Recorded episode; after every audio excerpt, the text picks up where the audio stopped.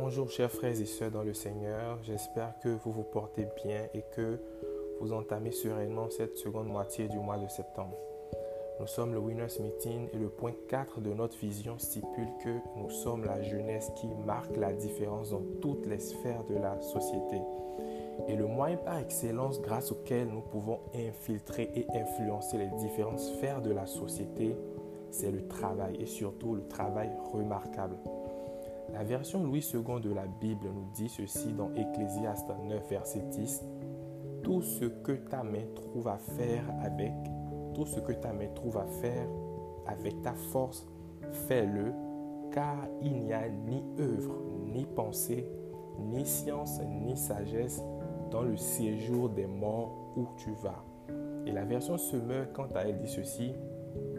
Tout ce que tu trouves à faire, fais-le avec l'énergie que tu as, car il n'y a plus ni activité, ni réflexion, ni science, ni sagesse dans le séjour des morts vers lequel tu es en route. On peut donc comprendre de ce verset que le travail n'a de sens et d'intérêt que pendant que nous sommes encore en vie. Je vais partager avec vous quelques points qui, je pense, pourront vous aider à mieux appréhender le travail. Le premier point, c'est ceci vous devez identifier et vous focaliser sur la raison pour laquelle vous travaillez et que vous faites des efforts tous les jours. Il y a généralement deux grandes écoles concernant la relation que nous devons avoir avec notre travail. Il y a ceux qui pensent qu'il faut aimer son travail pour bien le faire il y a ceux qui pensent que nous n'avons pas à aimer notre travail mais qu'il faut surtout voir le travail comme un instrument qui nous permettra d'atteindre nos objectifs. Dans l'un ou l'autre des cas, à mon avis, la finalité, c'est que nous devons bien faire notre travail. Et à bien y réfléchir, ces deux points se rejoignent.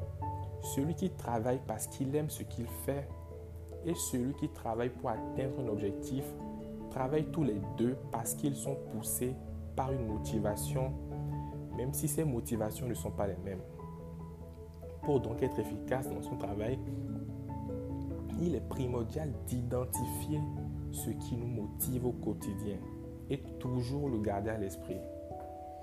Le point 2, c'est que travailler dur n'est pas ce qui importe, mais plutôt travailler intelligemment.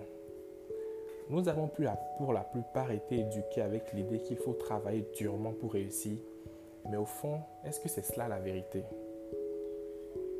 Ce qui importe réellement à mon avis, ce n'est pas d'atteindre un objectif tout simplement, mais plutôt de l'atteindre en utilisant le moins de ressources possible. C'est cela la différence entre l'efficacité et l'efficience.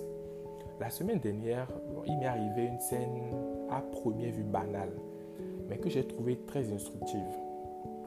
En fait, je marchais avec mon père et on s'est retrouvé face à une flaque d'eau. Il était devant moi. Arrivé devant la flaque d'eau, il a réfléchi trois secondes, puis a changé de direction parce qu'il avait trouvé un chemin de contournement. Et je, l'ai suivi. À sa place, en y réfléchissant à sa place, qu'est-ce que j'aurais fait? J'aurais probablement tenté d'enjamber la flaque d'eau. Mais quels auraient été les risques? J'aurais pu me faire mal en sautant ou j'aurais pu salir ma tenue. C'est cela la différence entre travailler dur et travailler efficacement. J'espère que ces deux points vous auront apporté un plus aussi minime qu'il soit. Écrivons donc tous, j'aime le travail et je travaille intelligemment. Demeurez bénis et excellente journée à tous.